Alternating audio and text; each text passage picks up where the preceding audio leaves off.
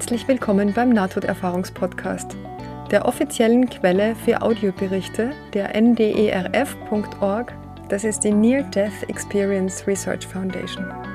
Mein Name ist Ines Lahoda und ich möchte die Botschaften der Nahtoderfahrenden in die Welt bringen. Meine Website ist nte-podcast.de. Und nun viel Freude bei der kommenden Folge.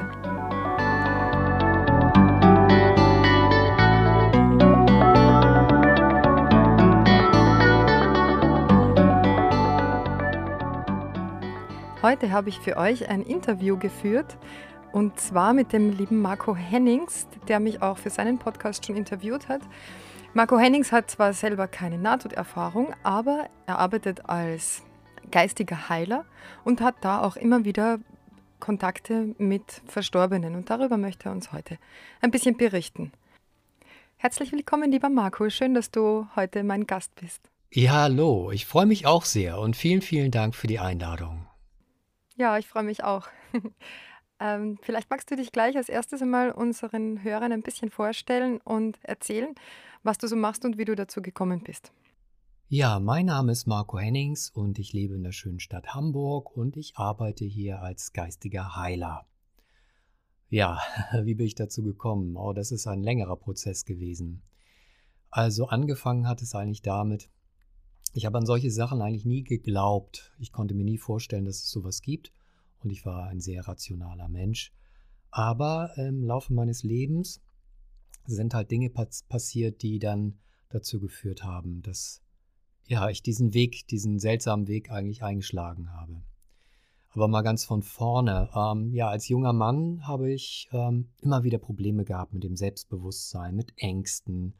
Und ich habe hier auch immer wieder Dramen kreiert. Ich hatte dann immer Probleme in meinen Beziehungen. Und es war richtig schwierig und anstrengend. Und es ging tatsächlich so weit, dass ich dann irgendwann angefangen habe, Drogen zu nehmen, um damit irgendwie zurechtzukommen. Und es ging sogar so weit, dass ich dann versucht habe, mir das Leben zu nehmen, also ein Suizidversuch.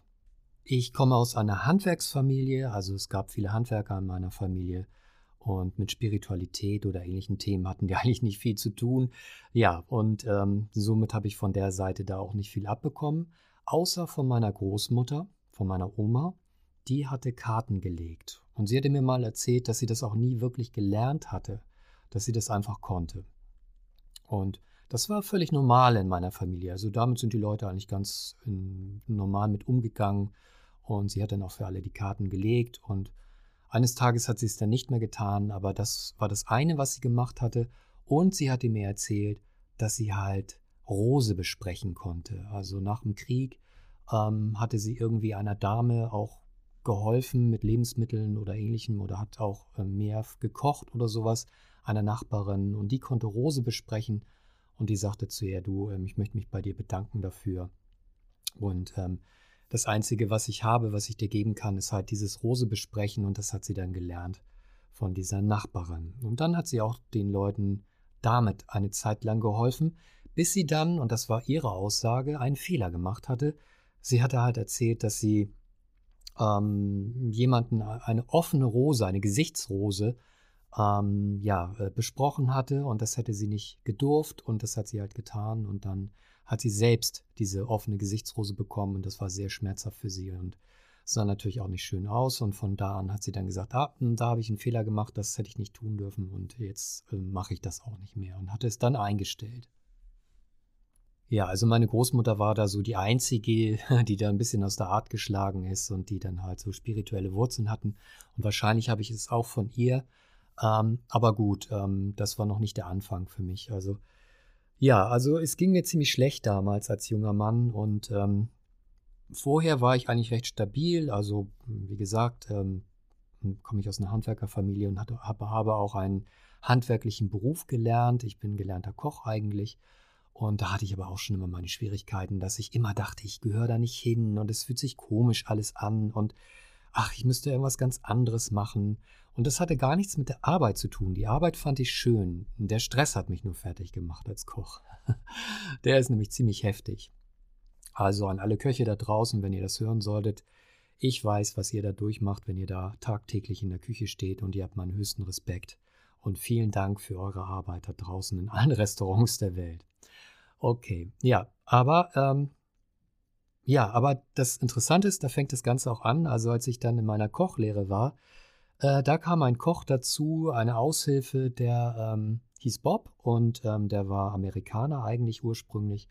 Und der hatte immer so seltsame Aussagen und äh, erzählte immer so spirituelle Geschichten und keine Ahnung, im Himalaya gäbe es Eingänge zum ähm, ins Innere in den Bergen und ähm, ja, und da würde ein Volk leben und die würden da unterirdisch irgendwie leben und die wären höchst spirituell und all solche Geschichten. Ich habe dem immer gerne zugehört, aber ich fand das auch sehr seltsam, muss ich ganz ehrlich gestehen. Ich finde es heute auch noch seltsam, aber das waren spannende Geschichten. Und ähm, ja, dann hat er mir von Meditationen erzählt. Und eines Tages kam er dann zu mir und meinte, du Marco, ich bin Reiki-Lehrer und ähm, was hältst du denn davon, würdest du gerne mal so eine Reiki-Anwendung von mir bekommen? Und ich sagte dann, äh, was ist Reiki? Habe ich noch nie was von gehört, was soll das sein? Naja, und er sagte dann, ja, das ist Handauflegen. Und in dem Moment, ich, wir haben telefoniert zusammen, sagte ich dann, ah, weißt du was, Bob, ähm, hm, ich habe gerade gar keine Zeit und ich muss jetzt auch auflegen und ich muss weitermachen. Und habe dann aufgelegt. Und ich weiß noch wie heute, dass ich meiner damaligen Freundin dann sagte, du, ähm, es ist einfach so, der Typ ist jetzt echt durchgedreht, ähm, jetzt fängt er mit Handauflegen an, also so langsam. Naja, aber ähm, Einige Zeit später bin ich doch wieder auf ihn zurückgekommen, weil ähm, ich hatte dann halt eine Beziehung, die nicht funktionierte, die toxisch war, würde man heute sagen, und war wieder total unglücklich und zerrissen in mir.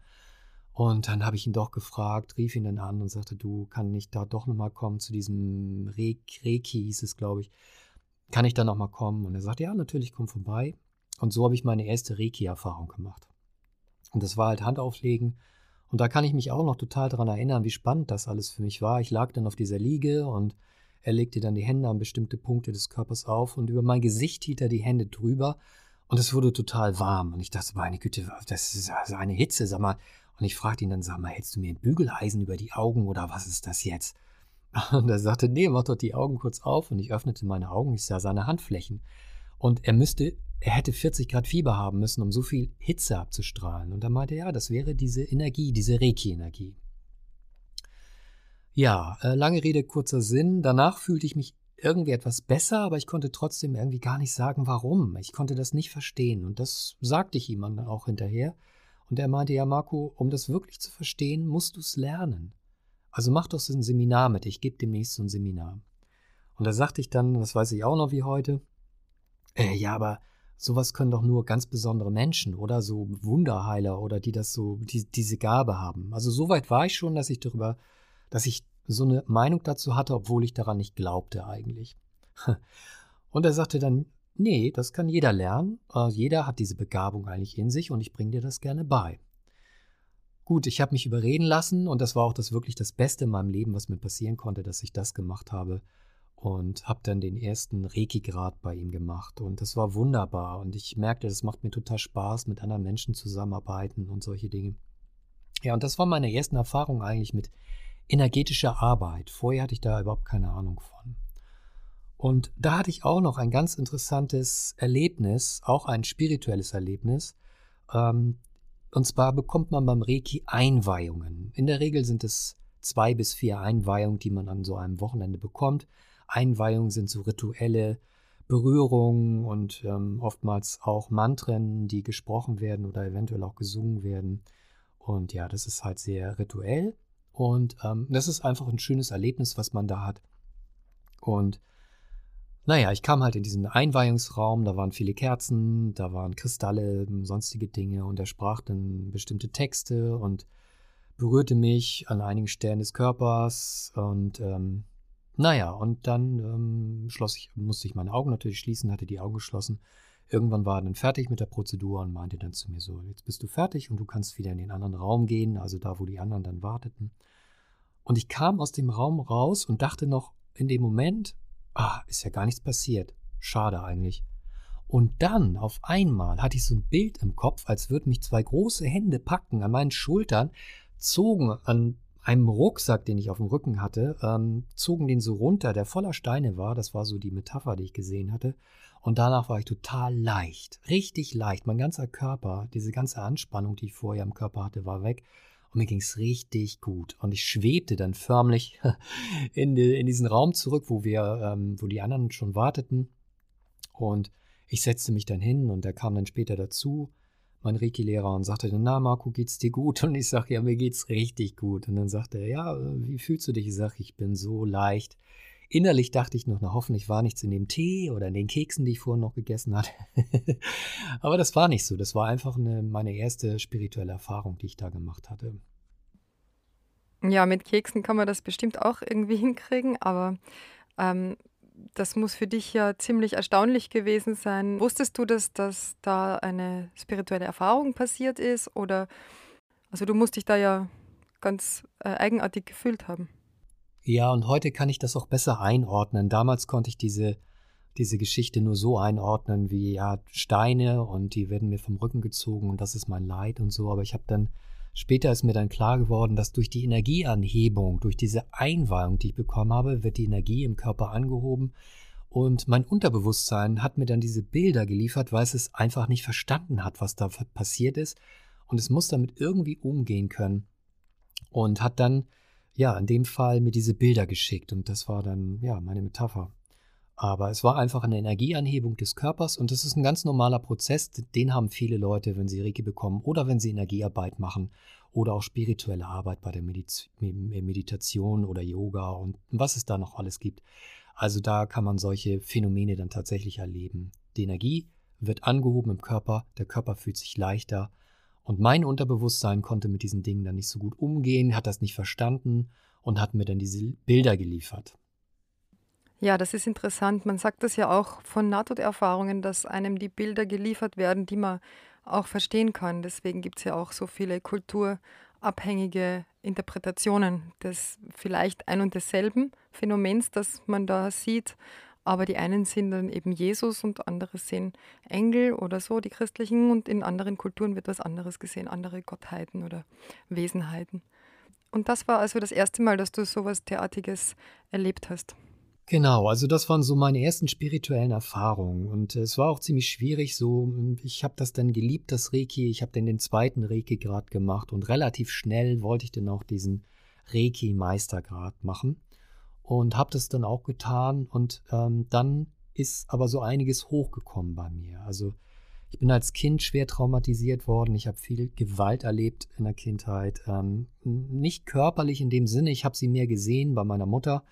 Und aber all die Ängste und all dieser Schmerz und ähm, ja, diese Traumatisierung, ähm, die habe ich halt als Kind wirklich aufgesaugt. Ähm, von meinem Vater ging das auch sehr oft aus, diese Gewalt und ja, und ich wusste aber nicht, dass man davon irgendwelche Traumata in sich trägt und dadurch dann später Probleme haben kann. Das habe ich erst später dann alles festgestellt, dass man dann solche Dinge bekommen kann. Ja, und ähm, genau, und durch Reiki, Reiki möchte alles heilen. Und äh, das ist dann alles tatsächlich, als ich dann den Reiki-Meister relativ schnell auch danach gemacht habe, ist das alles hochgekommen, diese Nummer. Und ähm, die Traumata lagen auf dem Tisch und diese ganzen Ängste und Gefühle, das kam alles an die Oberfläche. Und ja, ähm, dadurch ähm, bin ich dann in ziemliche Schwierigkeiten gekommen. Ich konnte dann ja mein Leben nicht mehr vernünftig leben. Und vorher habe ich das alles noch gedeckelt und unterdrückt, aber dann war das halt nicht mehr möglich. Und ich hatte dann meinen Reiki-Lehrer um Hilfe gebeten, aber er wusste dann auch nicht recht damit anzufangen, meinte, ich soll mir professionelle Hilfe suchen und so. Das habe ich dann aber auch nicht getan. Ich habe es dann weiterhin versucht zu unterdrücken. Und naja, habe dann mit Drogen angefangen. Und ja, also das, das wäre jetzt alles zu lang, das alles zu, zu erzählen. Das geht schon sehr weit. Das wird diesen Podcast jetzt, denke ich, sprengen, liebe Ines. Aber ähm, nur um das nochmal klarzustellen, ich war also traumatisiert durch meine Kindheit und das kam alles durch die Reiki-Geschichte erstmal hoch. Das ist auch nichts Böses von der Reiki-Energie, sondern es ähm, passiert dann einfach, das kannst du auch bei anderen Heilungsmethoden haben, dass dann die ähm, Traumata an die Oberfläche kommen. Und viele Reiki-Lehrer wissen das auch nicht und ähm, ja, und dadurch gibt es auch oft Probleme bei der Reiki-Fraktion oder bei Leuten, die dann schlechte Erfahrungen mit Reiki gemacht haben. Danach sind die Dinge ja hochgekommen und das war natürlich nicht gut. Oder danach habe ich erst die Probleme gehabt, aber es sind halt Dinge aus der Vergangenheit, die dann an die Oberfläche kommen und dann ja denjenigen dann ähm, ja natürlich Schwierigkeiten machen. Vorher konnte man das noch irgendwie kontrollieren, aber es schwellte natürlich unter der Oberfläche und wartete nur darauf, dass es dann rausbrechen konnte. Ja, das sehe ich auch als ziemliches Problem, da stimme ich dir zu, dass in solchen alternativen Heilprozessen oder Heilungstechniken äh, viele über das, das Wesen der Traumatisierung nicht Bescheid wissen.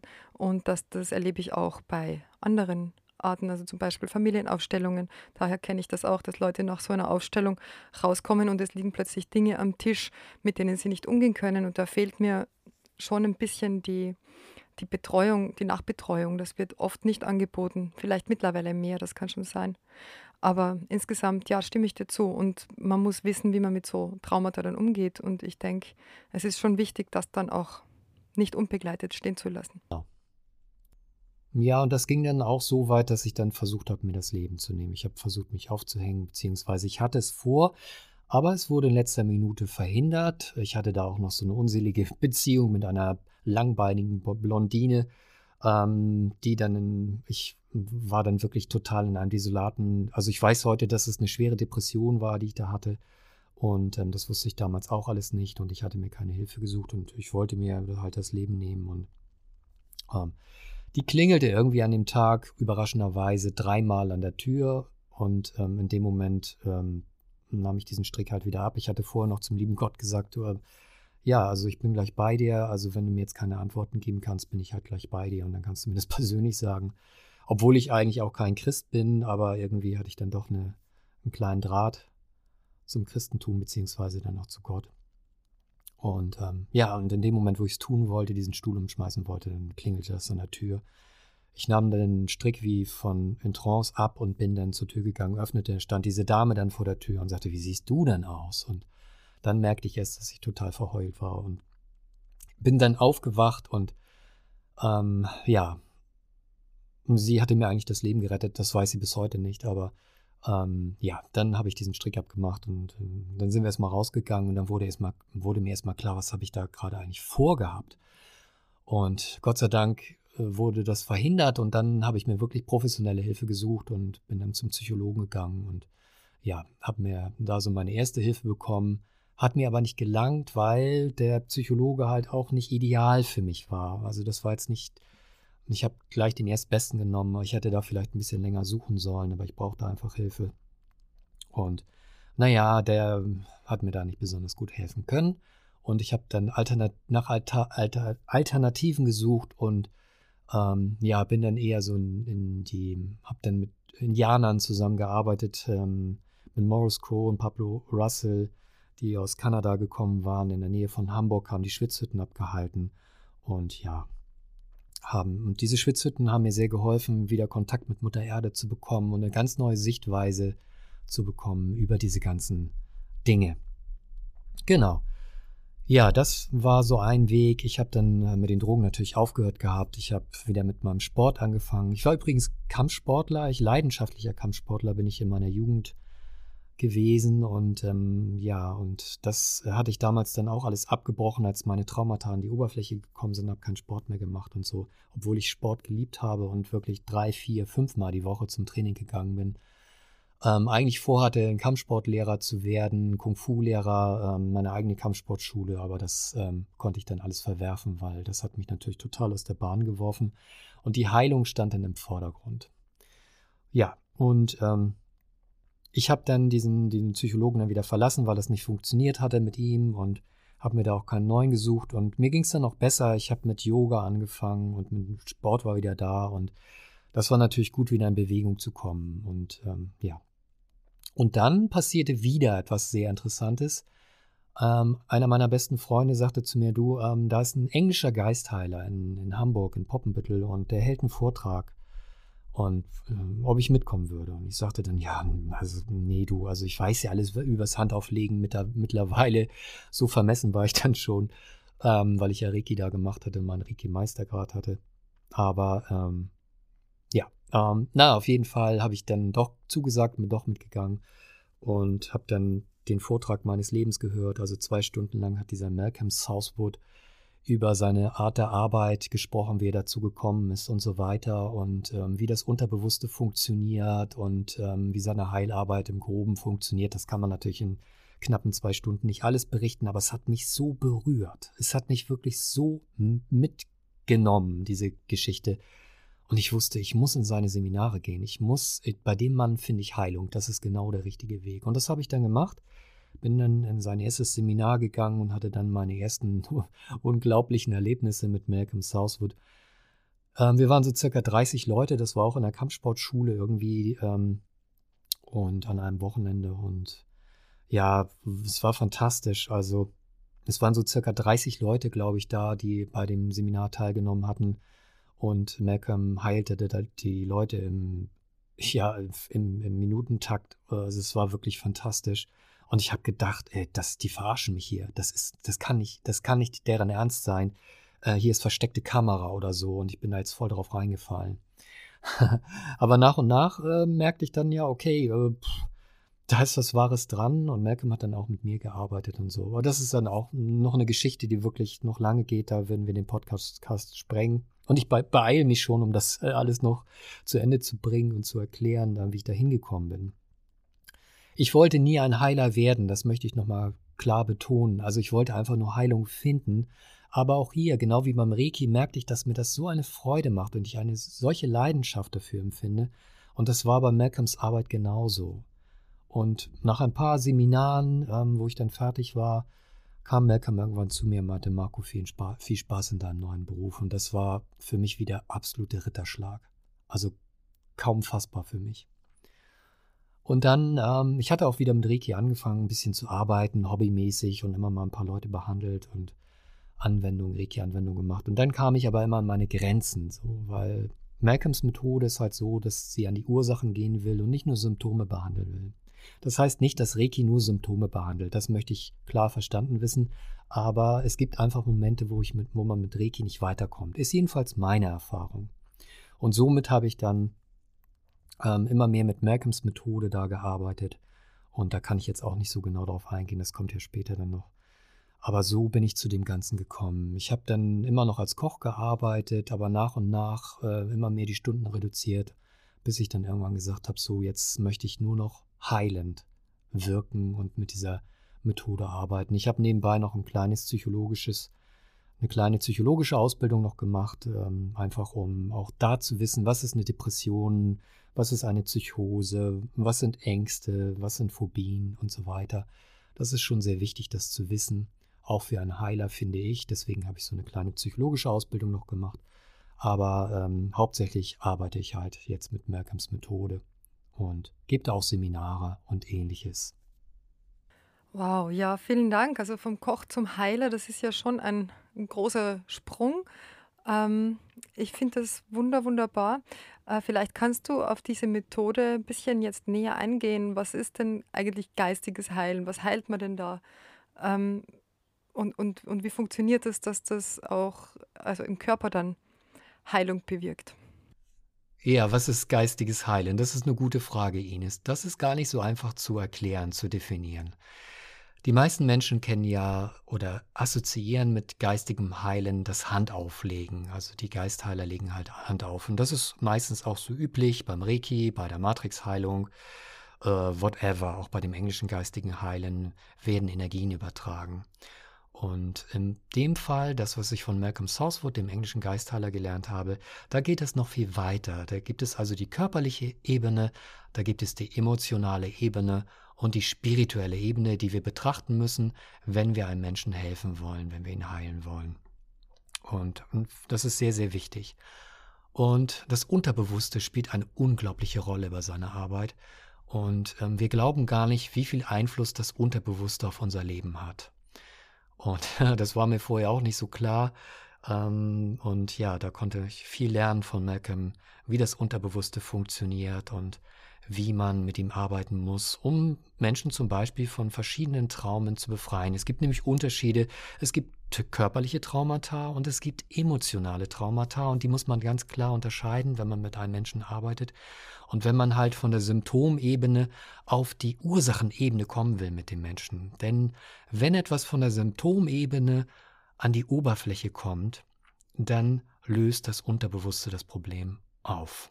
Das heißt also, wenn das vom, von der Symptomebene auf die Ursachenebene kommt, dann begreift das Unterbewusste, dass es dieses Problem nicht mehr senden muss und löst das Ganze auf. Ich versuche das mal anders zu erklären. Stell dir mal vor, du fährst mit deinem Auto durch die Gegend und da leuchtet eine rote Lampe plötzlich in deinem Armaturenbrett und du kannst einfach gar nicht verstehen, was das jetzt bedeutet. Du weißt nur, irgendwas scheint jetzt ein Problem zu haben im Motor oder in den Bremsen oder wo immer auch immer. Du fährst in die Werkstatt und der Reparateur kommt und schaut sich das an und sagt, kein Problem, macht das Armaturenbrett auf, dreht das kleine rote leuchtende Lämpchen raus und sagt dann, hm, dein Problem ist erledigt, du kannst weiterfahren. da wirst du wahrscheinlich sagen, nee, das äh, kannst du so nicht machen, mein lieber äh, Freund, ähm, Mechaniker, so geht es nicht. Äh, du musst die Ursache finden und äh, du musst gucken, ob die Bremsen oder der Motor irgendwas hat. Also bitte schau noch mal genauer nach. Und das ist das, was wir halt tun, wenn wir ähm, jetzt, keine Ahnung, nur nach einem Krebs schauen oder nach einem Tumor. Und wir schneiden den dann weg und danach ist das Problem behoben. Das ist leider nicht immer so. Manchmal schon. Ähm, aber manchmal wächst dann noch was nach, was wir nicht wollen. Und ähm, das liegt oft daran, weil wir uns nicht um die Ursache gekümmert haben. Und die liegt meistens dann in, im Emotionalen und nicht im Körperlichen. Hm, ja, genau. Also das ist ja auch das Prinzip der Psychosomatik, wo dann ähm, irgendwelche körperlichen Symptome auftreten. Und ähm, also jetzt rede ich nicht von Krebs, aber von irgendwelchen anderen. Es geht ja bis hin zu Lähmungen oder Blindheit, die körperlich keine Ursachen zu haben scheinen und dann ähm, ein, ein psychologisches Problem ausdrücken. Und die dann auch wieder verschwinden, wenn dieses Problem gelöst wird. Es gibt allerdings auch so einen Fall, zum Beispiel, also nicht nur einen, es gibt viele Fälle, wo so Spontanheilungen auftreten, sogenannte Wunderheilungen, auch nach Nahtoderfahrungen übrigens. Hast du sowas mit geistigem Heilen schon erlebt? Also wenn ich Leuten erklären muss, was geistiges Heilen ist, dann versuche ich immer so ein bisschen von dieser Wunderheiler-Nummer wegzukommen, weil es gibt tatsächlich Dinge, die wie Wunder herrühren. Aber sie sind keine Wunder, sondern es sind tatsächlich Gesetzmäßigkeiten dahinter. Und wenn man diese Gesetze versteht, wie der Körper funktioniert und die Energie des Körpers funktioniert, dann kann man tatsächlich Wunder bewirken. Ja, oder auch wenn man weiß, wie das Unterbewusste funktioniert. Und ähm, dann kann man tatsächlich auch Wunder bewirken und Spontanheilung und ähnliches. Hm, ja, also es sieht aus wie ein Wunder, aber es ist das Prinzip dahinter, das geheilt wurde. Aber ich versuche mich immer so ein bisschen von, diesem, von dieser Bezeichnung Wunderheiler zu distanzieren, weil das bin ich nicht, sondern ich bin nur ein Vermittler. Ich helfe den Menschen, dass sie ihre eigenen Wunderkräfte im Körper, also ihre eigenen Heilungskräfte aktivieren können, benutzen können. Ja, sich klar machen, wie großartig sie sind und was sie für Fähigkeiten eigentlich haben. Ich helfe ihnen über die Liebe, ähm, dass sie sich selbst daran erinnern, wer sie wirklich sind und was sie wirklich können. Und ja, arbeite halt mit dem inneren Kind, mit den Menschen und ähm, ja, bringen sie wieder in Kontakt mit dem inneren Kind, was sie einmal waren. Und diese ganzen Verletzungen, die, sich, die sie in sich tragen, den Schmerz, die Symptome, die sie im Moment vielleicht haben, die kommen eigentlich aus der Vergangenheit. Also Schmerzen zum Beispiel kommen aus, manchmal aus der Vergangenheit, auch nicht immer, aber manchmal. Und wenn das der Fall ist, dann helfe ich ihnen, dass sie sich daran erinnern können. Man kann das Unterbewusste so ähm, ja, manipulieren ist das falsche Wort, ähm, ja, anregen, sage ich mal, dass es sich daran erinnert, was die wirkliche Ursache ist. Und das ist bei mir, ähm, das ist der Haupttakt meiner Arbeit eigentlich. Und ähm, ich helfe den Menschen, dass sie sich daran erinnern können, was die Ursache ist, ähm, am Motor, am Motorschaden, was es da ist, ob sie nun Öl brauchen oder ob die Bremsen neu gemacht werden müssen, das erkennen sie dann selber. Sie erinnern sich an ihre Traumata, an ihre Schockgeschichten, die sie als Kind erlebt haben, die kommen wieder an die Oberfläche und dann ähm, gebe ich ihnen die Tools an die Hand. Alles läuft über die, über, das sind mentale Prozesse, läuft mental.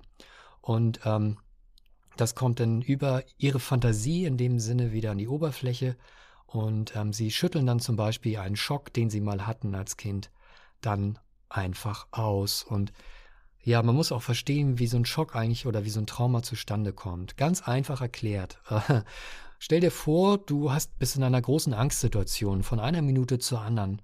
Dann bekommst du einen Blitz, Blitzeinschlag. So muss man sich das vorstellen. Deine körpereigene Energie schießt nach außen. Dein Unterbewusstsein ist im Alarmzustand, Flucht oder Kampf. Ähm, wenn es das nicht kann, freeze, also es bleibt stecken, es gefriert, es, ähm, wir sind in einer ohnmächtigen Position, wir kommen da nicht weg.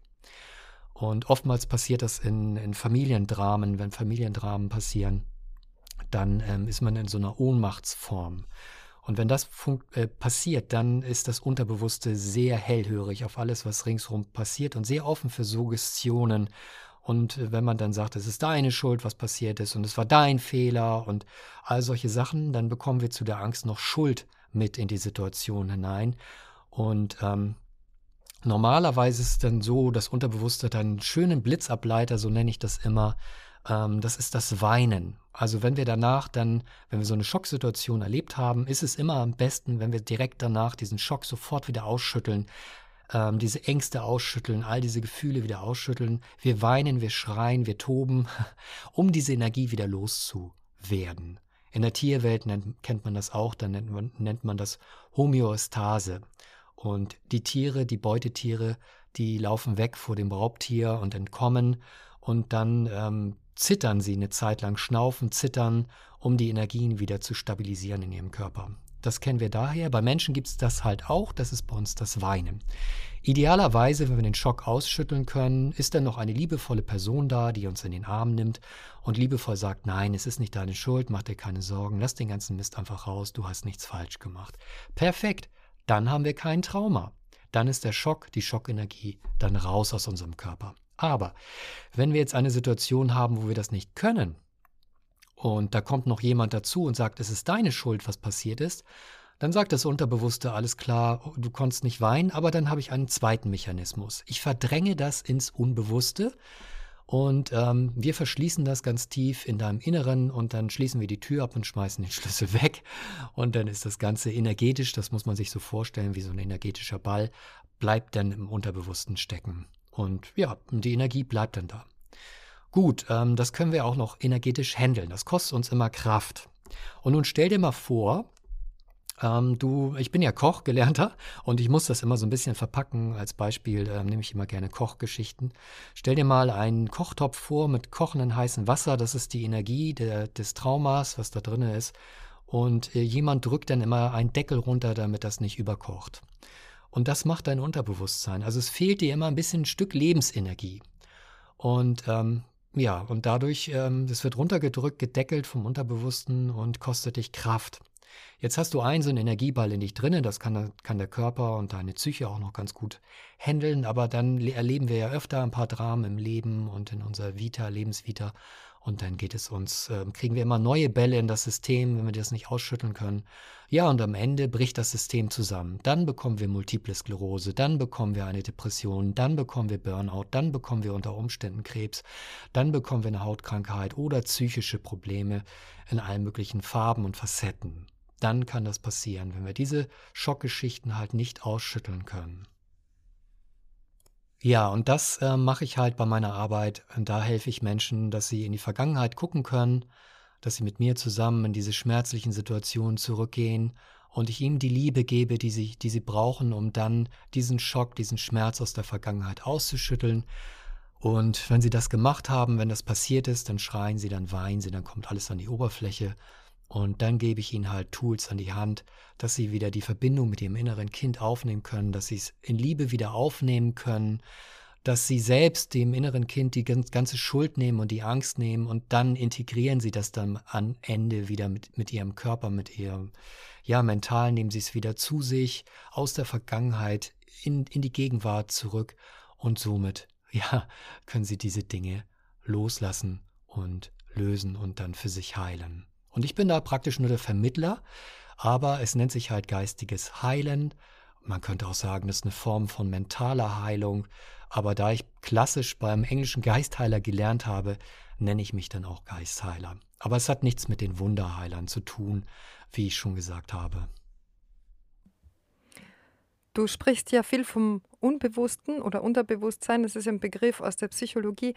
Und, und so wie du das jetzt beschrieben hast, passiert da Heilung auf der psychologischen Ebene. Wo ist denn da jetzt der Unterschied oder der Übergang zum geistigen Heilen? Beziehungsweise, was ist der Unterschied zwischen energetisch und psychologisch, falls es da überhaupt einen Unterschied gibt? Ah, das ist aber eine schwierige Frage. Also zum einen ist es schon so, dass wir bei der psychologischen Arbeit auf jeden Fall auch energetische Dinge damit reinspielen haben. Das ist immer so. Das ist den Psychologen oder dem Psychiater aber oftmals auch nicht so bewusst. Oder er vermeidet das manchmal, ähm, weil er sich mit diesen esoterischen, in Anführungsstrichen, Dingen auch nicht so identifizieren will oder sich davon abtrennen will, weil er ja professionell, professionelle Arbeit machen will. Aber ähm, ja, das Energetische spielt bei meiner Arbeit eine ganz, ganz große Rolle, weil ich zum Beispiel, hm, habe ich ja schon erklärt, wenn ich mit dem Unterbewussten arbeite, äh, manchmal ist es auch so, dass ähm, die Erinnerungen feststecken im Unterbewussten und nicht an die Oberfläche kommen möchten. Oder mein Klient halt versucht, das zu unterdrücken und ähm, wir nennen das immer Widerstände oder Blockaden, in Widerstände oder Blockaden verfällt, weil er zum Beispiel Angst hat, wenn das alles an die Oberfläche kommen könnte, dann würde er zusammenbrechen und dann würde er das Ganze, ja, das wäre richtig schlimm für ihn, das alles nochmal zu erleben. Und das Unterbewusste versucht auch immer sein, ähm, sein ähm, Menschen halt zu beschützen, dass das eben nicht an die Oberfläche kommt. Es hat halt gelernt, das immer zu verdrängen, ähm, das unsichtbar zu machen im Leben des Menschen. Ähm, naja, aber es kommt dann trotzdem immer über andere Wege an die Oberfläche. Und hier arbeite ich halt dann energetisch, indem ich dann zum Beispiel ähm, ja ähm, ähm, auf den Solarplexus zum Beispiel meine meine Hand lege, um dann das sogenannte Schockzentrum zu aktivieren, ähm, weil alles, was wir an Schocks bekommen, landet immer am Solarplexus erstmal. Das hat jetzt gar nichts mit den Chakren oder so zu tun, sondern es landet im, im, im Solarplexus. Wir nennen das Schockzentrum. Und ähm, naja, du kennst das ja, wenn du irgendwie eine schlechte Nachricht bekommst, man kriegt erstmal so einen kleinen Uppercut, so einen kleinen Schlag in die Magengrube, oder? Und ähm, genau, und da speichert sich das alles erstmal ab. Da haben wir ein großes Nervengeflecht und ähm, der ganze Darm ist von da aus überzogen mit Nerven und die Ärzte die Schulmedizin nennt das auch das große Körpergehirn. Da sind so graue Nervenzellen irgendwie drüber. Deshalb sind wir so empfindlich auch. Ähm, oftmals geht es immer über den Magen und über den Darm, wenn wir Traumata in uns tragen. Viele Menschen haben ja auch Bauchschmerzen und Magenprobleme und Darmprobleme. Und immer wenn mir jemand zum Beispiel sagt, er hat Darmprobleme, dann weiß ich, da gibt es Probleme in der Familie zum Beispiel. Das kann ich wirklich schriftlich geben mittlerweile ähm, woher weißt du das denn, kommt dann auf. Dann sagt es, dafür muss ich kein Hellseher sein. Das sind einfach Dinge, die ich im Laufe der Jahre einfach festgestellt habe. Das wiederholt sich immer wieder. Magen und Darm hat meist mit der Familie irgendwas zu tun. Und da frage ich dann da oft rein. Also energetisch ähm, spielt das dann, ähm, ist das, für mich ist das einfach ein wichtiges Tool. Über die Gesprächstherapie zum Beispiel könnte ich da gar nicht arbeiten. Da würde ich an die Dinge nicht rankommen. Da würden wir das auf der oberflächlichen Ebene nur behandeln. Wir würden das auf der Erwachsenenebene, auf der intellektuellen Ebene, könnte man das alles super besprechen, aber wir würden uns immer wieder wiederholen. Und ähm, wir würden das Ganze dann ja äh, immer wieder aufkochen. Derjenige würde immer wieder leiden. Also und dazu nochmal gesagt, natürlich arbeiten nicht alle Psychologen gleich. Es gibt auch welche, die nicht so arbeiten, wie ich das jetzt gerade beschrieben habe. Das möchte ich verstanden wissen. Also ich will da nicht alle in einen Sack stecken. Es gibt ganz tolle Psychologen da draußen und die arbeiten fantastisch und machen ganz großartige Arbeit.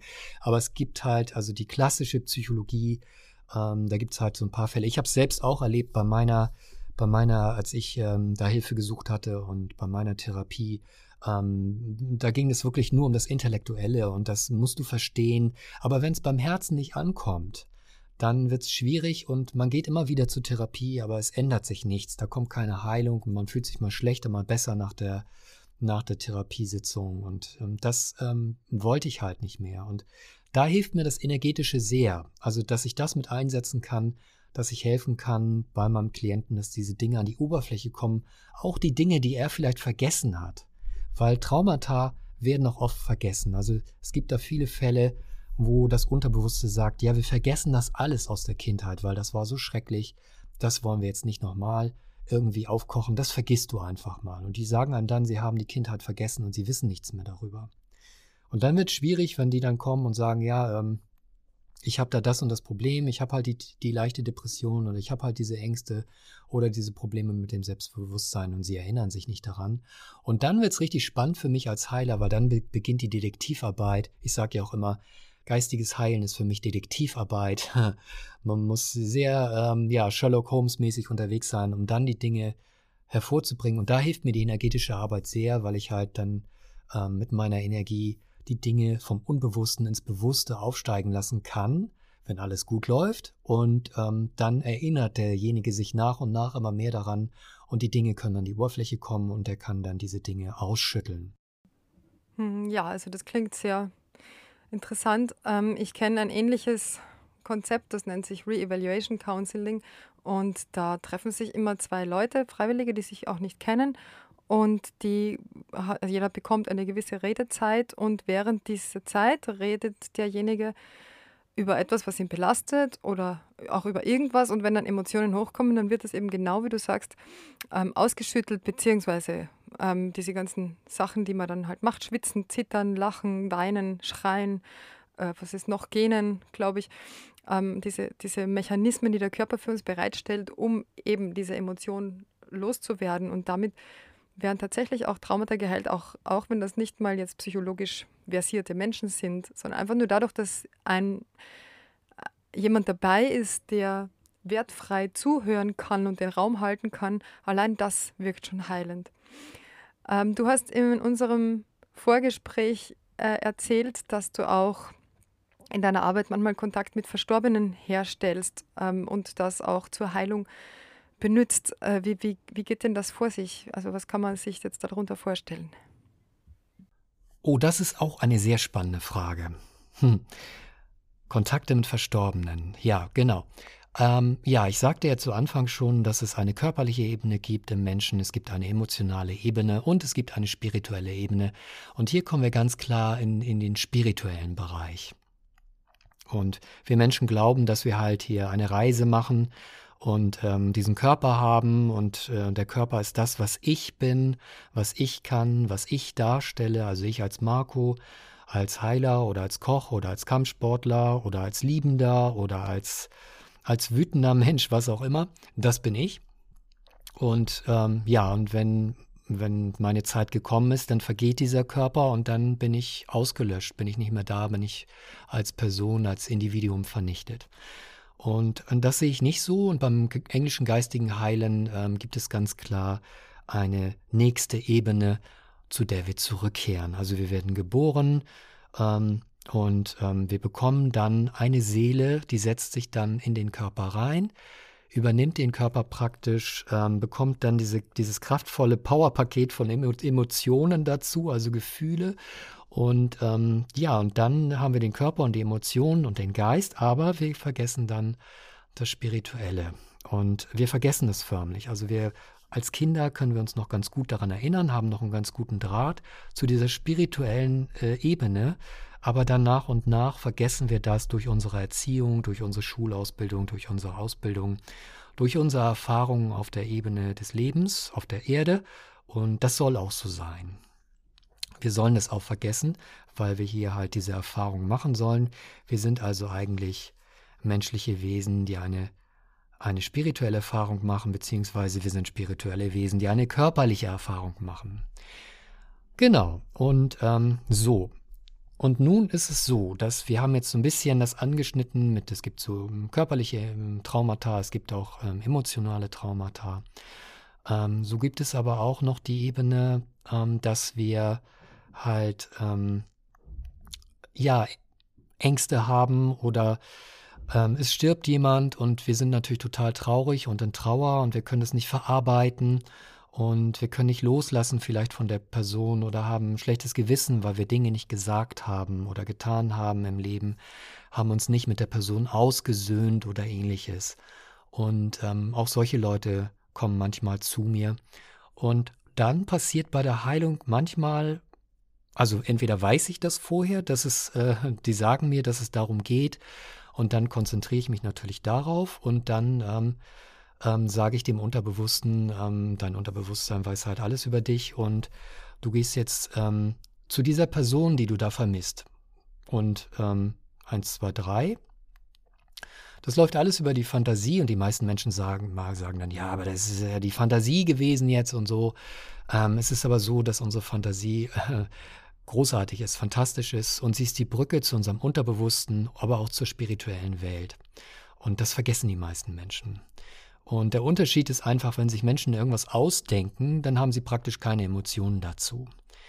Aber wenn sie Kontakt plötzlich haben, einen Kontakt zu den Verstorbenen, den sie vermissen, dann fangen sie an, emotionale Reaktionen zu zeigen. Und dann weiß ich immer, dass ähm, der Verstorbene wirklich gerade auf dieser mentalen Ebene anwesend ist. Dazu merke ich dann noch, wenn der wirklich im Raum anwesend ist, ich ihn aber nicht wahrnehmen kann, weil ich kann keine, keine Verstorbenen sehen. Das äh, habe ich leider nicht, diese Gabe. Ich bin da nicht so medial. das bin ich nicht, aber ich bin halt empathisch. Und ähm, ja, und dann spüre ich aber, ich kriege dann eine Gänsehaut und ähm, ja, oder ich kriege dann wirklich auch Tränen in den Augen. Also ich werde dann sehr emotional auch dabei. Ähm, was total schön ist, weil die Verstorbenen dann ähm, mit den mit meinen Klienten kommunizieren. Und meine Klienten berichten mir dann praktisch, was sie da gerade erleben mit ihrem Verstorbenen. Und, ähm, und das Schöne daran ist, dass sie uns immer vergeben. Es ist einfach nur schön. Und, und immer sagen, mach dir keine Sorgen, mir geht's gut da, wo ich bin. Und ähm, du glaubst gar nicht, was da eigentlich wirklich hintersteckt, hinter dieser ganzen Geschichte und ich liebe dich und du, du bist wunderbar und ähm, ich möchte, hm, keine Ahnung, ich möchte, dass du einen neuen Mann oder eine neue Frau kennenlernst. Mach dich frei von dem, was mit mir passiert ist, ähm, wenn die stark in Trauer sind und denjenigen nicht loslassen können. Also das ist schon total schön. Und ja, und manchmal während der, also das ist die eine Möglichkeit, dass man da gezielt hingeht und den Menschen versucht, ähm, dahin zu bringen, dass er halt Kontakt bekommt mit seinem Verstorbenen. Oder manchmal ist es halt so, dass man mit einem emotionalen Trauma arbeitet und das mit demjenigen vielleicht aufgelöst hat und ich dann immer noch so eine Kontrollfrage stelle am Ende, ist es das jetzt gewesen? So ungefähr. und dann, ähm, äh, nee, da ist jetzt noch meine, meine Großmutter ist da, was macht die denn hier? Und ich sage, okay, dann frag sie mal, was sie jetzt da macht. Ja, sie sagt, sie muss dringend mit mir sprechen. Und ich fragte, ich weiß das ja manchmal auch gar nicht, deine Großmutter ist verstorben. Ja, die ist verstorben, schon vor 10, 15 Jahren. Ah, okay. Ja gut, dann frag sie. Und dann sind die dann, äh, sprechen miteinander. Meine Klienten berichten mir, was denn da vermittelt wird praktisch. Und das ist immer total großartig. Und dann kommt da auch noch eine Heilung zustande, weil auch oft die Verstorbenen nochmal ein Bedürfnis haben, aus irgendeinem Grund mit uns nochmal vielleicht zu sprechen und zu sagen, bitte, ich habe da einen Fehler gemacht oder ich möchte nicht, dass du deswegen, weil ich das und das mal zu dir gesagt habe oder dich so und so behandelt habe, ähm, das möchte ich jetzt wieder gut machen, damit ich auch auf meiner Ebene, auf der spirituellen Ebene, ähm, halt äh, weiterkommen kann und mich weiter bewegen kann. Ja, das, das ist ganz großartig. Ja, das klingt auch sehr, sehr vers versöhnlich und, und schön und heilsam. Ähm, kannst du uns vielleicht ein Beispiel erzählen von einer deiner Heilungen mit diesem Thema, das dich beeindruckt hat oder das dir in Erinnerung geblieben ist? Ja, da erinnere ich mich zum Beispiel an eine Dame, die muss so um die 80 gewesen sein. Und ähm, die hatte mich aufgesucht, weil sie ähm, seit ihr Mann war, ich glaube, 30 Jahre tot. Und sie konnte einfach nicht loslassen. Und sie litt da immer noch drunter und hatte zu Hause sogar einen Schrein förmlich aufgebaut. Und ähm, hat, ähm, ja, da hatte sie Bilder und alles Mögliche. Und jeden Tag hat sie, hat sie mal mit ihm geschimpft, hat sie lieb mit ihm gesprochen. Also jeden Tag hat sie das zelebriert, wie so eine Religion, musst du dir vorstellen. Und ähm, ja, komm zurück und du fehlst mir und all diese Geschichten. Und genau, und da ähm, habe ich ähm, halt auch mit der Methode gearbeitet bei ihr und dann kam der Mann dann tatsächlich mental auf bei ihr und sie brach natürlich in Tränen auf. Warum hast du mir das angetan und warum bist du gegangen? Und ähm, ja, und er erklärte ihr dann, dass, ähm, dass ähm, naja, seine Zeit halt gekommen war und er halt gehen musste und er sie jetzt dringend bittet, dass sie ihn jetzt loslassen muss. Weil ähm, interessanterweise sie wohl sein Fortkommen irgendwie auch äh, ein bisschen behindert. Dadurch, dass sie ihn immer wieder zu sich ruft, energetisch auch, weil er dann immer wieder seine Aufmerksamkeit anscheinend auf sie richten musste. Oh ja, das klingt echt logisch. Da fällt mir natürlich eine Geschichte ein, und zwar die Geschichte vom Tränentöpfchen. Und da ging es darum, dass eine Mutter ihr Kind verloren hat und ähm, ewig und ganz schlimm da nicht drüber wegkam und getrauert hat und jeden Tag geweint. Und ich weiß nicht mehr genau wie, aber irgendwie kam es dazu, dass sie ins Paradies schauen durfte und da war so ein Garten und da waren ganz viele Kinder und die haben alle fröhlich gespielt und denen ging es ganz gut und nur ein Kind saß in der Ecke und hatte einen kleinen Topf in der Hand und und das Kleid von ihm war ganz nass und das schaut, schaute so traurig aus. Und sie ist dahin zu diesem Kind und hat gesehen, dass das ihr eigenes Kind war. Und da hat sie das Kind dann gefragt, ja, was ist denn los? Wieso sitzt du denn hier so alleine und, und schaust so traurig? Warum spielst du nicht mit den anderen? Und was hast du denn da in der Hand? Und da hat das Kind die, dieses Töpfchen genommen und ihr gezeigt und hat gesagt, schau Mama, das sind deine Tränen, die du um mich geweint hast. Und diese Geschichte, die hat mich damals so erschüttert, weil ich da begriffen habe, dass wir natürlich auch die Verstorbenen daran hindern, weiterzukommen oder, oder sich abzulösen vielleicht von uns, wenn wir allzu sehr um sie trauern. Natürlich ist Trauer normal, aber ähm, man muss das, das Kind oder den geliebten Menschen dann auch weiterziehen lassen. Genau, und das ist auch so ein Phänomen, ähm, worauf wir Heiler halt auch achten, oder jedenfalls in meiner Disziplin, was ich gelernt habe, dass wir halt nicht immer wieder die Toten anrufen ähm, dass wir in, in Liebe mal an sie denken, aber nicht in dieser Form von du hast Schuld oder komm zurück und hilf mir oder sowas oder irgendein Schreien oder sowas mache.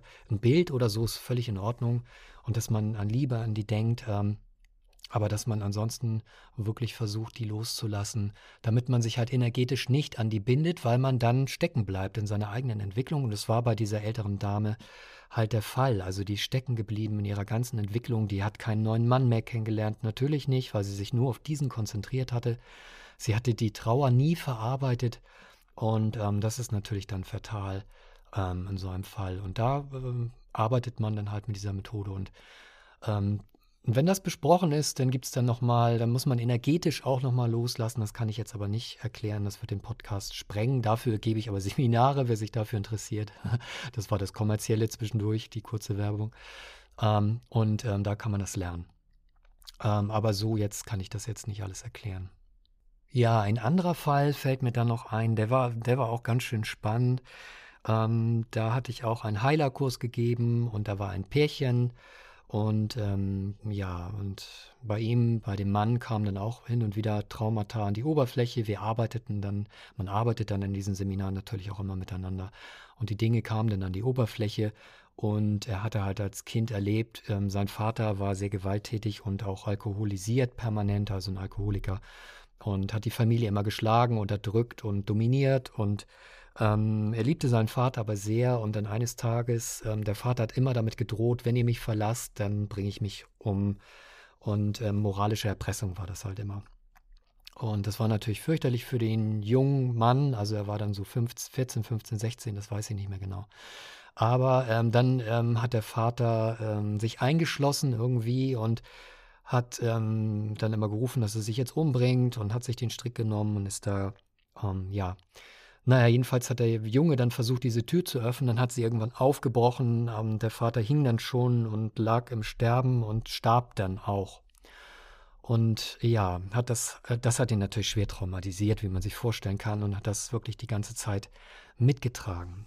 So, nun berichtete mir dieses Paar, also die waren wirklich gut miteinander. Die, also er war gar kein brutaler Mann oder ein Alkoholiker, er hat das alles überwunden, aber hatte natürlich auch seine seine kleinen Baustellen, größere, kleinere. Aber er entdeckte dann immer mehr, woher es kam und dass es aus der Vergangenheit kam und die Ursachen woanders zu finden sind als die Symptome. Auf jeden Fall ähm, erzählte mir die beiden, berichteten mir, dass ähm, eines Tages ähm, die Fernseh geguckt haben, eine Fernsehsendung geschaut haben und ähm, alles gut war, die völlig glücklich haben Kaffee, Kuchen dazu irgendwie gehabt und auf einmal steht der Mann auf geht zu seiner Frau, haut ihr eine Ohrfeige, geht weg, setzt sich wieder auf seinen Platz und guckt weiter Fernsehen. Und die Frau ist natürlich völlig verstört, fängt an zu weinen und so, was habe ich dir denn getan, um Gottes Willen? Wieso schlägst du mich? Und er guckt sie an und sagt, wieso? Wieso schlage ich? Ich hab dich nicht. Wieso? Wie kommst du denn auf sowas? Und sie sagt, doch, du hast mich doch gerade, du hast mir gerade eine Ohrfeige gehauen. Und ähm, Daraufhin war er völlig verstört und sagte, ja, Schatz, ich habe nichts getan. Ich, ich sitze doch hier die ganze Zeit. Und das ist wirklich ganz abgefahren, weil hier geht es dann tatsächlich um eine Besetzung. Das heißt, dass der arme Kerl, als er da in diese Situation gekommen ist, also in den Raum gestürmt ist, wo der Vater gerade verstorben war, ähm, dass er die Energie des Verstorbenen komplett in sich aufgenommen hat. Und nicht nur die Energie des Verstorbenen, sondern der Verstorbene selbst ist in ihn reingefahren. Und das nennen wir bei unseren Heilungsgeschichten halt Besetzung. Das kommt manchmal vor unter ganz speziellen Bedingungen. Zuerst muss ein Schock oder sowas sein, also muss ein großen Schockzustand sein. Und ich sagte ja schon, man verliert Energie in dem Moment, wenn man in einem Schock kommt. Große Angst muss eine Rolle spielen. Und ähm, dann ist die Energie bei uns sehr niedrig, also beim Menschen, der noch lebt. Und die Energie des Verstorbenen kann dann direkt in uns reinschießen. Und der Vater wollte natürlich auch nicht tot sein, hat wahrscheinlich auch gar nicht begriffen, dass er gerade verstorben war und ist dann als Geist in dem Fall direkt in seinen Sohn gefahren. Und immer wenn der Junge bei Bewusstsein war, also richtig im Bewusstsein, dann hat der Vater da keine Chance gehabt, hat ihn aber trotzdem immer wieder mit seinen Depressionen und auch immer mit seinen Süchten und so weiter konfrontiert. Aber er war so stark, dass er mit diesen Süchten, ähm, damit hat er nichts angefangen, aber er fing halt auch immer wieder Selbstzweifel und Ängste und ähm, Depressionen und sowas. Das kam bei ihm halt immer wieder vor. Genau, und hier hat man halt dann das mit einer Besetzung zu tun und dann muss man helfen, erstmal dem Verstorbenen zu erklären, du bist gar nicht mehr am Leben. Die glauben das nämlich oft, dass sie es noch sind. Und, ähm, und das kann man auch in so einer Heilsitzung halt alles an die Oberfläche bringen. Und dann kommuniziert man halt mit dem Verstorbenen und muss ihn dann auf seine Astralebene bringen. Das macht man dann auch zusammen mit dem Klienten. Und das ist auch eine sehr spannende Arbeit Jetzt muss man sich keine Sorgen machen, dass jeder besetzt ist von irgendwelchen Geistern oder so. So ist es nicht. Die meisten ähm, Probleme, die die Leute haben, sind emotionaler Natur, also kommen aus Traumata oder ähnlichen. Ähm, diese spirituellen Sachen sind dann schon spezieller, aber es kommt immer wieder mal vor. Dann gibt es noch andere spezielle Fälle, wo es sich nicht direkt um Verstorbene in dem Sinne handelt, aber um Energien, wir nennen das parasitäre Energien, die dann einen besetzt haben. Das ist sehr speziell, ähm, wo es dann auch ähm, darum geht, ähm, zum Beispiel hatte ich da eine Dame, die während einer Heilsitzung plötzlich ähm, gesehen hat, also in völlige Angst und Panik verfallen ist, während das passierte und sie nicht genau wusste, wo es herkam und nach und nach ihr dann klar wurde, dass sie in einem Bunker sitzt und dass sie sich im Zweiten Weltkrieg befindet, also im, im, in einem Kellerraum besser gesagt, also vor den Bombern irgendwie hatte sie sich ähm, versteckt und ähm, es stellte sich aber heraus, während dieser ganzen Geschichte. Also sie hatte diese Ängste, sie hatte Panikattacken, während äh, das stieg alles an die Oberfläche. Sie weinte und so. Sie war sich aber klar, dass es nicht ihr Erlebnis ist, also nichts aus der Vergangenheit, keine Inkarnationsgeschichte oder eine Reinkarnationserinnerung oder sowas. Und ähm, es stellte sich dann heraus, dass sie ähm, die Energien eines, eines Menschen aufgenommen hatte, ähm, die im Zweiten Weltkrieg in einem Keller ähm, zu Tode gekommen ist, also von den Bomben getötet wurde, verschüttet wurde und dann langsam gestorben ist. So, und das ist natürlich auch sehr abgefahren, ähm, weil wenn, und das war mir auch nicht so klar, das habe ich auch alles mit der Zeit erst gelernt, gibt es tatsächlich Fälle, wo Menschen versterben im, unter großem Terror, unter großer Angst und die in sowas, in eine Art ähm, Koma oder Schlaf fallen und dann nicht direkt äh, auf die nächste Ebene gehen. Und die schlafen dann wie in einer Blase und ähm, ähm, ja, die kann man nur erreichen von der spirituellen Ebene aus. Das heißt also, wenn wir reinkarnieren, dann gibt es einige Seelen, die sagen, ich möchte gerne einigen helfen und ich übernehme praktisch, es geht auch nicht anders, ich übernehme praktisch den Schmerz oder das Trauma von dem und ähm, löse das dann auf der Erdebene auf, weil interessanterweise kann man das nur auf der Erdebene auflösen. Also die inkarnieren, ihre Seele geht in einen neuen Körper und sie schnappen praktisch die Erinnerung dieser Person mit auf, so muss man sich das vorstellen, also diese unterbewussten Energien, und haben dann praktisch auch diese, diese Probleme dann, also so Ängste, die sie nicht erklären können und ähnliches. Und ähm, das ähm, können sie dann meistens, also meistens kriegen die den Therapeuten oder ähnliches äh, von der spirituellen Welt auch gestellt in dem Fall. Also sie werden dem begegnen, der ihnen helfen kann. Und ähm, ja, und dann löst man das halt auf, das kommt an die Oberfläche solchen Leuten helfe ich dann auch. Also das ist wirklich abgefahren. Auf der spirituellen Ebene kann man da viel machen. Auch noch ein spannendes Thema ähm, ist dann bei Frauen, die, ein, die einen Schwangerschaftsabbruch gemacht haben und natürlich darunter leiden, dass sie das getan haben, äh, aus legitimen Gründen oftmals und ähm, aber trotzdem darunter leiden und die dann Kontakt haben wollen mit ihren verstorbenen äh, beziehungsweise abgetriebenen Kindern oder Babys. Und das ist auch eine sehr berührende Arbeit, wo ich schon vielen Frauen helfen konnte, dass sie dann das loslassen konnten. Und die kommunizieren dann mit diesem, mit diesem, mit diesem verstorbenen beziehungsweise abgetriebenen Wesen. Was aber auch dann immer berichtet, Mama, mach dir keine Sorgen. Das ist alles gut, das sollte so sein, ich sollte diese Erfahrung machen. Also gräm dich bitte nicht mehr und ich mach dich frei von all der Schuld und all dem und das ist so toll, das mitzuerleben. Da kriege ich auch jetzt gerade eine Gänsehaut, wenn ich das erzähle. Also das ist schon auch sehr, sehr spannend. Also da sieht man auch, da äh, gibt es ganz, ganz viele interessante Fälle. Das sprengt dir aber jetzt auch gerade den Rahmen, merke ich. Ja, da kriege ich auch Gänsehaut, muss ich sagen. Also vor allem bei der letzten Sache, aber auch bei dem, also bei dem, bei dieser Besetzung, das, das klingt ja schon sehr krass. Ich kannte mal jemand, die war ähm, ganz normal, aber wenn sie was getrunken hatte, dann ist die völlig, äh, hat die sich völlig verändert und hat dann die, die, krassesten Sachen erlebt oder auch getan und ist dann irgendwo wieder zu sich gekommen, oft dann auch in irgendwelchen fremden Betten und wusste nicht, wo sie ist und, und so. Es war nur, wenn sie mal ein Glas Bier getrunken hat oder zwei. Ähm, und ja, da kam dann immer mal so ein Anruf, hol mich doch bitte. Also es war jetzt nicht ich, es war von Bekannten eine Freundin. Ähm, hol mich doch bitte ab, äh, weil ich, ich weiß nicht genau, wo ich bin und ich weiß nicht, wie ich hierher gekommen bin. Da haben wir dann auch immer so vermutet, ob das dann nicht irgendeine Wesenheit ist, die da Besitz ergreift von ihr. Das war echt, echt krass, ja. Ähm, ja, aber jetzt zu anderen Themen, beziehungsweise ähm, zu deinem Podcast. In deinem Podcast machst du ja auch Affirmationen ähm, und die habe ich mir auch angehört. Das klingt auch wirklich sehr schön und auch hilfreich. Ich wollte dich gerne dazu fragen, wie deiner Meinung nach Affirmationen wirken und ob jemand, der jetzt beispielsweise traumatisiert ist ähm, oder anderweitig sehr verletzt, ähm, ob, ob sich jemand damit auch dauerhaft weiterbringen und sogar heilen kann.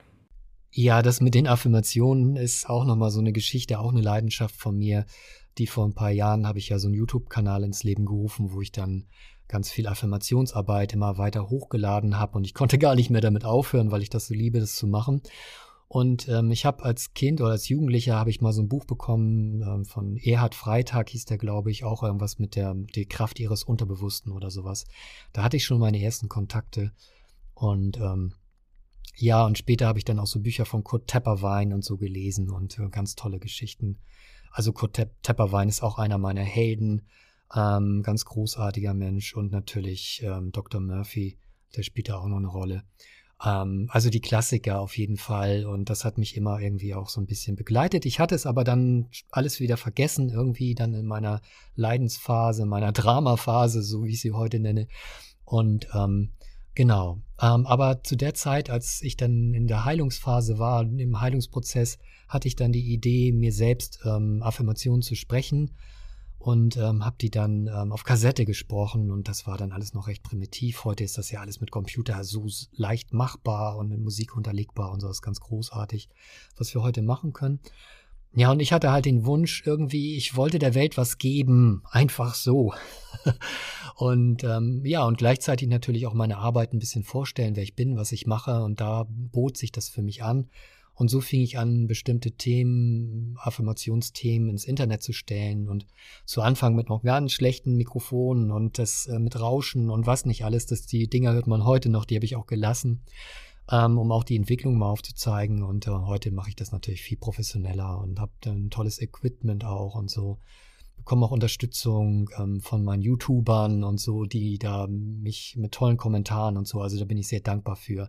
Und die motivieren mich natürlich auch, ähm, immer weiter meine Affirmationsarbeit zu machen. Und naja, ja, ähm, ja, was sind Affirmationen? Also eigentlich sind das Mantren, immer wieder wiederholte ähm, bestimmte Sätze, die tief ins Unterbewusste gehen sollen und tatsächlich das Unterbewusstsein nimmt diese Dinge dann auf und ähm, setzt das dann irgendwann um. Ja, und ähm, bei mir hat das immer ganz gut funktioniert. Manchmal dauert das ein bisschen länger für die Leute, die ungeduldig sind. Ihr braucht dann einfach ein bisschen Zeit. Und ähm, genau, aber es wirkt auch nicht bei jedem. Also manchmal brauchen die Menschen einfach länger Zeit. Dann geht das nicht von jetzt auf sofort, sondern es braucht einfach. Und einfach nur mechanisch die Sätze runterzuleiern, das hilft auch nicht. Ähm, man braucht schon auch einen gewissen Glauben daran. Und ich versuche auch immer so ein bisschen die Sachen ein bisschen leidenschaftlicher zu sprechen. Dass die Leute wirklich fühlen, was für eine Leidenschaft ich da habe und was für ein Glaube da auch hintersteckt, weil ich weiß, dass das Unterbewusste so funktioniert und dass es nur darauf wartet, gute Programmierung zu bekommen. Aber wir oft in der Kindheit gehört haben, du bist nicht gut genug. Das wären dann übrigens Suggestionen. Der Unterschied zwischen ähm, Affirmation und Suggestion ist ja, Affirmation sind ich, ich äh, Sätze und Suggestion sind Du-Sätze, also du hast. Wir haben also immer Suggestionen als Kind, Kinder bekommen. Du hast, du bist nicht gut genug, du bist arm, du kannst das nicht, du weißt es nicht, du bist dumm, etc. Und ähm, ja, ich spreche meistens Affirmationen. Genau, und wenn wir äh, traumatisiert wurden, das müssen die Leute eigentlich auch wissen, ähm, ist es so, dass ähm, das oft schwierig ist, dann mit Affirmationsarbeit daran zu kommen, weil das ähm, Unterbewusste das gerne dann versperrt und sagt, nö, nö, ähm, diese Affirmationen kommen hier nicht durch, weil ich habe hier was viel Stärkeres, was mit Schuld beladen ist. Und Emotionen sind immer stärker. Also vor allen Dingen Angstemotionen und Schuldemotionen. Mein heiler Lehrer Malcolm hat immer gesagt, Schuld und Angst, das ist der größte Feind der Menschheit und das größte Problem auf Erden. Und wenn wir die Schuld lösen können und die Angst lösen können bei Menschen, deshalb ist es so wichtig, dass wir keine Angst und keine Schuld in anderen Menschen erzeugen in unserem Alltag. Genau, also Menschen, die nicht so leicht ähm, solche Affirmationen umsetzen können, entweder ist es nicht die richtige Affirmation oder ähm, die sind halt tatsächlich, tragen noch Traumata in sich und dann lässt das Unterbewusste das ungern zu, dass das auch Realität wird. Diese Leute sagen dann auch, auch oft, ja, ist auch so, ich bin ja auch ein schlechter Mensch und deshalb funktioniert das bei mir nicht. also so eine selbsterfüllende Prophezeiung und von daher kann ich den Leuten immer nur sagen, Leute, ganz ehrlich, das ist von früher, das hat man euch eingetrichtert, das ist nicht die Wahrheit gewesen. Die Leute haben euch angelogen oder euch benutzt oder euch manipuliert oder wollten euch kontrollieren und deswegen haben sie solche gemeinen Sachen zu euch gesagt. Aber ihr seid was Besonderes. Jeder Einzelne, der, der da draußen das jetzt gerade hört, du bist was Besonderes. Und du kannst mit deinem Geist so viel schaffen. Also glaub nicht daran, an diese alten Sachen, löse die auf, versuch die loszuwerden, ob du nun zum Psychologen gehst oder zum Therapeuten oder zu Ines oder zu sonst wen. Ähm, lasst euch da helfen, euch unterstützen und dann könnt ihr diese Sachen loswerden. Dann funktionieren die Affirmationen wunderbar. Ich habe eine ganz große Bandbreite gemacht. Schaut mal bei meinem Kanal vorbei. Der heißt einfach nur Marco Hennings. Marco Hennings, ja. Und ähm, schaut da mal vorbei. Und da findet ihr bestimmt was Passendes. Ja, ähm, ich glaube, damit habe ich die Frage beantwortet, oder? Ja, hast du. Ähm, und zwar recht ausführlich. Ich finde es auch sehr wichtig, dass du das nochmal erwähnt hast, dass für traumatisierte Menschen Affirmationen vielleicht nicht ausreichend sind. Ich habe das auch ähm, früher versucht, also in meiner Schulzeit. Ich war ja eine sehr, sehr schlechte Schülerin, muss ich gestehen.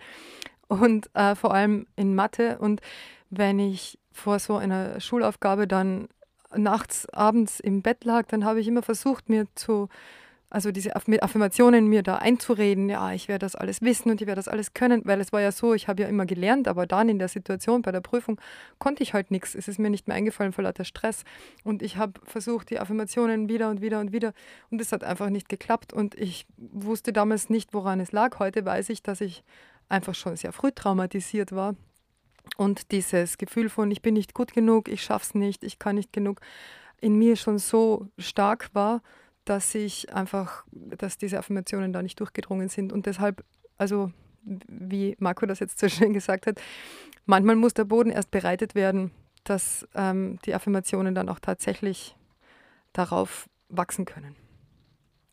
Ja, nun habe ich noch eine letzte Frage an dich. Und zwar, ähm, du hast ja beschrieben, dass, dass du mit Leuten arbeitest. Ähm, ich habe in einer Podcast-Folge gehört von einer Frau, der es sehr schlecht ging und mit der hast du gearbeitet und die hat das herausgefunden, warum sie so schlecht ging und dann ähm, geschrien, also das hatte mit ihrer Stiefmutter zu tun und hat da, dann ist sich das alles bewusst gemacht und dann ging es ihr besser.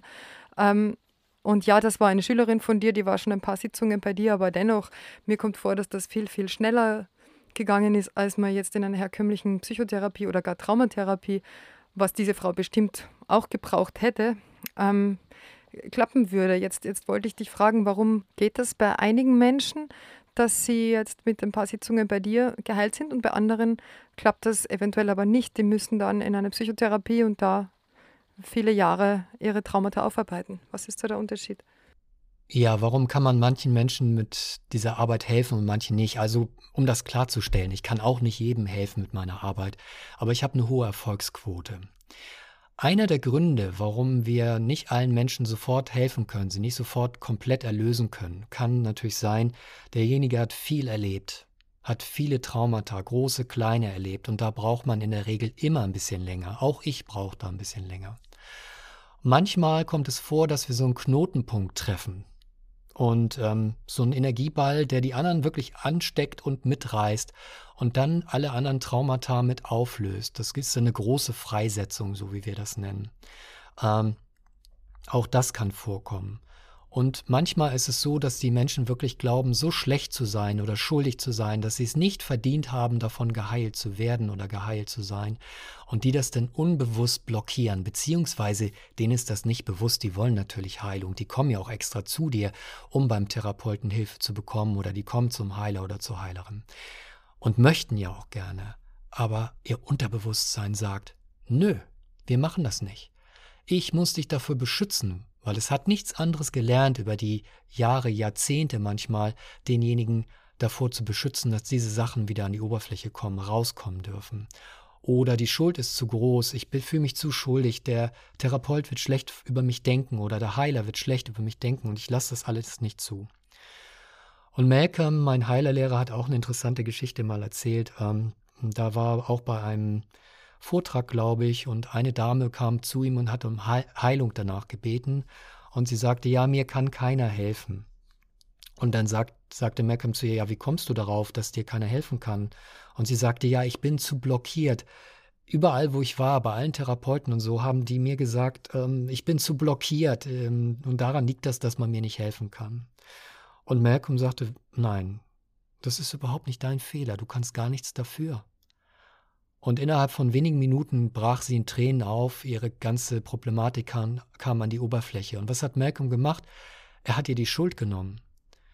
Ja, er hat ihr einfach die Liebe gegeben, die sie gebraucht hat und gesagt, es ist nicht dein Fehler, du kannst nichts dafür. Hm? Lass den ganzen Mist jetzt einfach mal los. Und was die Therapeuten dann machen ist, oder die Heiler auch, das ist unbewusst, wir wollen ja nur helfen. Ähm, aber man sagt dann gerne mal, ja, das ist, ja, das, du bist blockiert. Aber was impliziert ist, ist impliziert Schuld. Und ähm, deshalb kann man nicht, ähm, ja, und wenn das passiert, dann fällt es natürlich auch schwer, den Leuten dann zu helfen. Man muss also immer die Schuld rausnehmen aus der Situation und dann kann man die Widerstände und die Blockaden ganz leicht überwinden. Und das macht man mit dem Herzen, mit der Liebe. Da viele Psychotherapeuten aber auch sich immer abgrenzen, weil sie Angst haben, ähm, sich zu sehr mit den zu sehr mit dem Klienten, mit dem, mit dem Patienten zu verbinden oder da selber irgendwelche Schäden zu bekommen oder mit nach Hause zu nehmen, versuchen sie sich immer abzugrenzen und gehen nicht in die Liebe. Das ist ein großes Problem. Und das haben sie so gelernt und das, äh, ich verstehe das, dass sie es machen, aber sie wissen dann oft nicht, dass wenn sie in die reine Liebe gehen, dass ihnen nichts passieren kann und dass sie dann auch nichts mit sich tragen. Auch nicht außerhalb dann. Also die reine Liebe ist da wirklich geschützt und äh, dann kann da nichts passieren.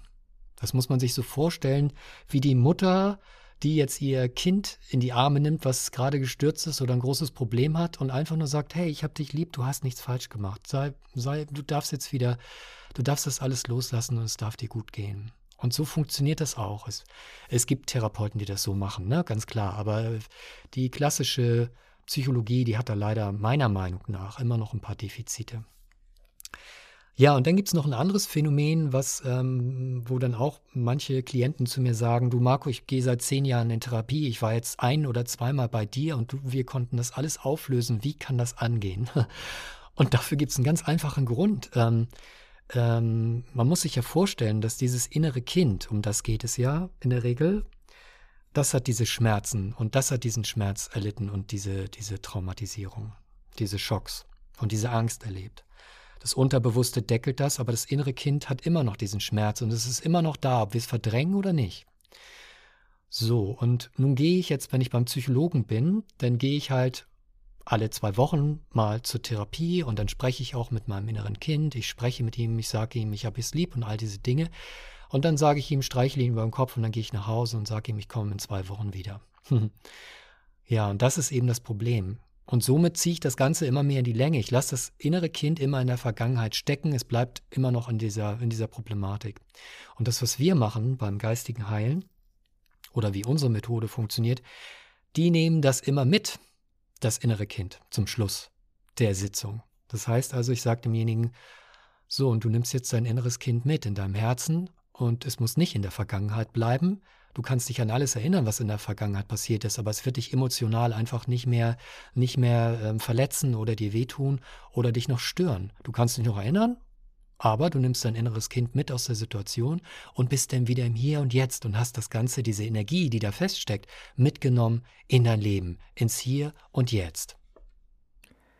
Ja, wunder, wunderschön klingt das. Ähm, ich habe ja auch viel innere Kindarbeit gemacht und ich weiß, welchen Reichtum das mit sich bringt, wenn man mit seinem inneren Kind in guter Verbindung steht. Und das, was du sagst, ist genauso bei mir gewesen. Ja, einmal die Woche durfte es kurz raus, eine Stunde und dann ähm, wieder zurück, schön in den Keller.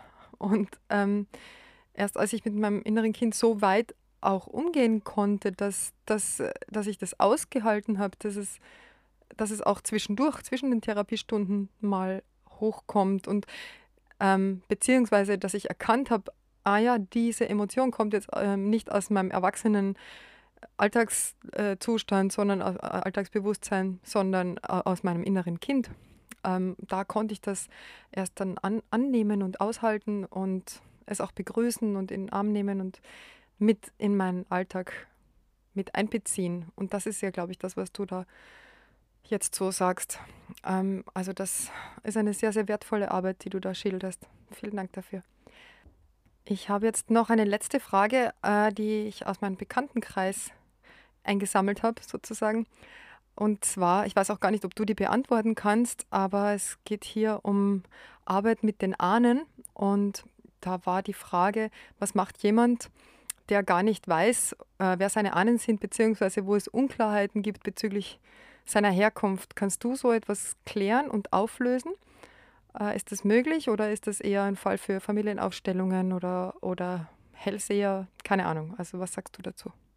Ja, wenn du jemanden hast, der sich nicht erinnern kann an seine Vorfahren, an, an seine Großeltern oder an seine Eltern, ähm, weil er vielleicht, ähm, keine Ahnung, als Weise aufgewachsen ist oder ähnliches, dann ähm, wird es natürlich ein bisschen komplizierter und ein bisschen schwieriger. Aber da gehe ich dann auch über die spirituelle Ebene, die ja auch im Unterbewussten ja zu finden ist und dann durch bestimmte ähm, Suggestion führe ich dann das Unterbewusste dann praktisch dahin, dass ähm, da Erinnerungen hochkommen können, beziehungsweise die sehen das dann praktisch in ihrem Geist. Und dieses Sehen ist dann oftmals nicht dieses Kino, was sich viele Menschen vorstellen oder denken, dass es so sein müsste, ähm, das Kino haben die wenigsten. Die meisten Menschen sehen Dinge über ihre Gefühle. Und ähm, ich bin dann praktisch derjenige, ich bin dann so ein Vermittler zwischen den Welten und durch meine Emotionen, die ich dann auch über meine Stimme dann praktisch transportiere, können sie dann immer tiefer in, eine, in einen Alpha-Zustand gehen. Das ist dann kein Trance-Zustand oder sowas, also ein tiefen Trance-Zustand, sondern sie sind in einem Alpha-Zustand, in einem leichten, entspannten Zustand wo sie auch noch mit mir kommunizieren können. Und das möchte ich auch. Das ist ein sehr wichtiger Zustand für mich. Ähm, nicht der Trance-Zustand, äh, wo man dann irgendwann schnipst und dann der andere aufwacht und sagt, huch, äh, wo war ich gerade? Ähm, sondern nein, die sind die ganze Zeit bewusst dabei, aber sie sind halt sehr entspannt. Und ähm, darüber kann man schon Bilder kreieren im Unterbewussten Und dann kann es sein, dass sie sagen, du Marco, ich, ich sehe da niemanden, aber ich spüre, dass da jemand ist. Oder ich nehme so eine Art Nebel wahr, aber ich fühle, da lächelt mich jemand an. Und nach und nach geht dieser Nebel weg und dem wird es immer klarer, was das ist für eine Person. Und dann äh, sage ich den Leuten auch, ja, fragt denjenigen, wer, wer er ist. Ja, das ist äh, mein Großvater. Das gibt's hier gar nicht. Zum Beispiel, wenn alles gut läuft. Ne? Das funktioniert auch nicht bei allen Leuten. Ähm, aber manche Menschen sind da sehr sensitiv, ohne es zu wissen. Und ähm, das ist auch ganz spannend, weil ich habe manchmal Leute, die wirklich sagen, ich kann das alles gar nicht, ich kann mir nichts vorstellen, ähm, ich habe da ganz große Schwierigkeiten, ähm, Meditationen zu machen, wo man sich was vorstellen muss. Und ähm, interessanterweise sind das für mich die Leute, wo es am leichtesten geht. Also weil äh, ich relativ schnell weiß, dass es bei denen einfach nur über die Emotionen funktioniert. Und dann gehe ich mit meiner Stimme da rein. Ja, und dann kann man das auch lösen. Also um deine Frage nochmal konkreter zu beantworten. Ja, das geht. Es ist manchmal ein bisschen figelinsch, wie der Hamburger sagt. ähm, aber mit ein bisschen Geduld und so, wenn es ein bisschen schwieriger sein sollte, dann kommt man da auch hin. Und die Menschen erinnern sich dann daran. Ähm, es ist ja alles im Unterbewussten abgespeichert. Auch die vorigen Leben, alles ist dort abgespeichert. Und das kann auch über diese Arbeit an die Oberfläche kommen. Wunderbar. Vielen, vielen Dank, lieber Marco, dass du hier so ausführlich Rede und Antwort gestanden hast. Wenn jetzt jemand ähm, gerne mit dir arbeiten möchte oder was über dich wissen möchte, wo kann er dich denn erreichen? Oder deine Kurse buchen oder mit dir in Kontakt treten? Ja, wenn ihr da Interesse habt, dann würde ich mich natürlich freuen, wenn ihr mich besuchen kommt bei YouTube. Und unter marcohennings.de könnt ihr mich da finden. Da findet ihr reichlich Affirmationen, Meditationen, Reisen, ähm, Mentalreisen und ähnliches. Ja, da habe ich mich richtig ausgetobt. Da wird jeder was finden. Und falls ihr mich besuchen kommt, dann lasst mir gerne ein Like da oder macht ein Abo bei mir. Da freue ich mich dann sehr für die Unterstützung. Ansonsten, ähm, ja, bei Spotify habe ich meinen kleinen Podcast, der Seelenastronauten heißt und äh, da könnt ihr auch Marco Hennings in die Suche eingeben, da werdet ihr mich dann auch finden. Da spreche ich so ein bisschen über meine Arbeit oder mache dann auch Interviews mal hin und wieder. Ähm, ja, da werdet ihr auch Ines und mein Interview noch finden und was wir zusammen gemacht hatten. Und genau, und ja, was gibt es noch? Natürlich meine Homepage www.marcohennings.de, Marco Hennings da zusammengeschrieben. Wenn ihr euch für meine Heilarbeit interessiert, ich euch irgendwie unterstützen kann, ähm, für eine Heilsitzung könnt ihr euch da anmelden oder ähm, natürlich meine Seminare besuchen und schauen, welche Termine da gerade sind. Ja, da würde ich mich sehr freuen über euren Besuch. Sehr schön, vielen Dank. Also ich bin auch echt neugierig geworden und ich werde dich auf jeden Fall weiterempfehlen bzw. von dir erzählen. Ich hoffe auch, dass ganz viele Leute dieses Interview hören, auch wenn das heute jetzt mit Nahtoderfahrungen nicht so viel zu tun hatte. Aber ich denke, es ist trotzdem sehr wichtige Info, denn ähm, gerade in den Zeiten, die es jetzt so gibt, mit sehr vielen Ängsten und sehr vielen Traumata, die wahrscheinlich auch zum Vorschein kommen, da ist diese Arbeit umso wichtiger. Es ist umso wichtiger, dass wir selbst zu uns finden und dass wir mit unseren Ängsten uns anfreunden und äh, uns den alten Schatten stellen. Denn unsere eigenen Schatten, wenn wir die bewältigen, machen wir die Welt auf jeden Fall ein Stückchen heller. Dir, lieber Marco, vielen, vielen Dank für deine Zeit und für deine Antworten. Ähm, ja, ich freue mich, wenn wir uns wieder mal hören. Bis dahin alles Liebe. Ja, liebe Ines, vielen, vielen Dank für, für das äh, Interview mit mir und ich äh, freue mich. Also, es hat mir sehr viel Spaß gemacht, äh, meine Fragen zu beantworten. Ich hoffe, ich habe das einigermaßen klar und verständlich rüberbringen können. Und ja, vielen, vielen Dank für alles und alles Gute dir natürlich und weiterhin viel Spaß mit deinem Podcast, den ich übrigens immer noch sehr gerne höre und regelmäßig verfolge. Und ähm, ja, du hast es ja irgendwie auch Geburtstag gerade gefeiert, zwei Jahre und wer hätte gedacht, dass es so viel wird? Klasse, ich freue mich mit dir und ja, herzlichen Glückwunsch dazu nochmal und ja, alles Gute für dich und vielen Dank. Ja, danke schön. Bis bald. Tschüss.